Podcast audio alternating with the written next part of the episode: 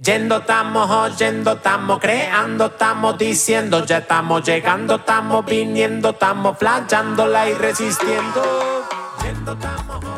Hola queridos cordobeses, ¿sabían que este domingo 12 de septiembre tenemos elecciones primarias abiertas, simultáneas y obligatorias? Sí, las famosas PASO. Ese día se definirán los candidatos que en las generales del 14 de noviembre competirán en la carrera hacia el Congreso Nacional por las nueve bancas en la Cámara de Diputados y por tres bancas en la Cámara de Senadores que se renuevan este año. Ahora bien, ya tenemos los candidatos que se presentarán por los distintos partidos, las calles empapeladas de promesas, pero um, ¿quiénes son las personas que pueden registrar su voto, deseos y convicciones a través de las urnas? Esta semana en Yendo Podcast nos preguntamos quiénes tienen el derecho a votar.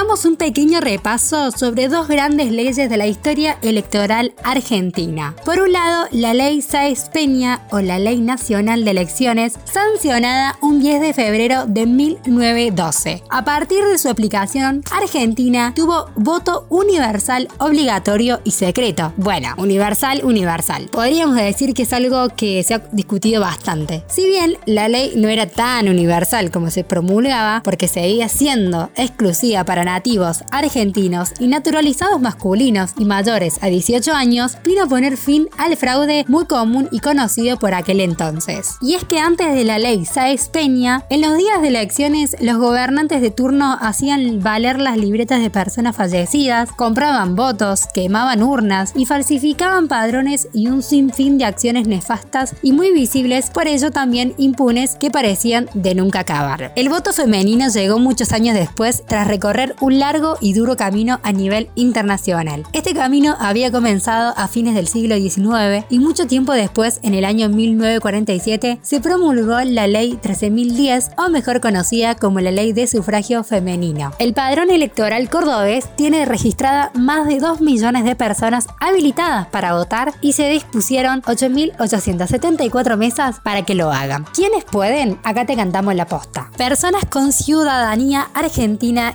independientemente de su sexo, género, cultura, religión, etc. Son titulares del derecho al sufragio siempre y cuando no tengas alguna inhabilitación prevista en la ley. Si bien el voto es obligatorio a partir de los 18, las personas jóvenes mayores de 16 también pueden asistir a las urnas. Cabe destacar que el voto también se torna optativo y no obligatorio para las personas mayores de 70 años de edad. Las personas que viven en el exterior también pueden votar. En esos casos, solo deberían chequear su inscripción en el registro de electores argentinos residentes en el exterior. Los procesados que se encuentren cumpliendo prisión preventiva también tienen el derecho a emitir su voto en todos los actos eleccionarios que se celebran durante el lapso en el que se encuentren detenidos. Pero, ¿qué pasa si teniendo estas características en el espacio donde debes votar no te lo permiten? Le preguntamos a Dana Loncón, abogada en Derecho de Familia y docente, para resolver esta duda. En primer lugar, deberemos verificar que figuremos en el padrón electoral, lo cual podemos hacerlo vía online, así como presentarnos en el lugar y mesa designadas munidos del documento nacional de identidad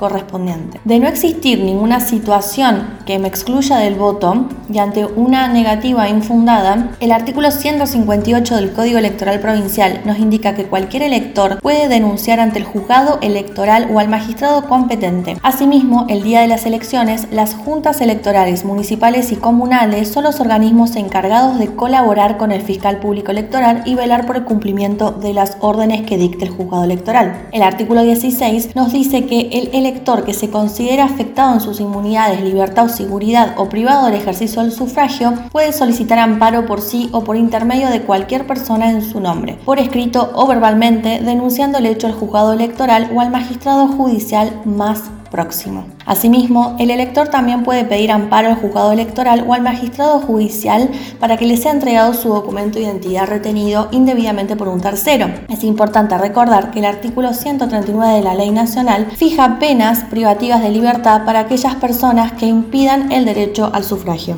En el cuarto oscuro, en Córdoba, habrá 23 boletas que corresponden a 12 espacios políticos diferentes. Para saber a dónde tenés que presentarte a votar, tenés que ingresar a www.elpadrón.gov.ar y chequear con tu número de DNI. Votar en las elecciones es un derecho que ejercer y un deber que cumplir. Se trata de algo tan importante como encomendar el buen gobierno del país a legisladores y gobernantes que habrán de organizar y promover el bien común, es decir, unas condiciones políticas, sociales y económicas que hagan posible el desarrollo de la vida de las personas de manera acorde con la dignidad de cada una de ellas. Con nuestro voto, les ciudadanos contribuimos de manera decisiva a la consecución de estos objetivos trascendentales. Hacelo valer.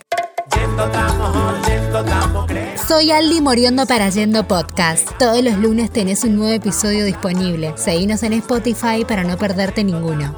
Producción y edición, Belén Vieti. Yendo Podcast. Lo que no te cuenta Google, te lo contamos nosotros.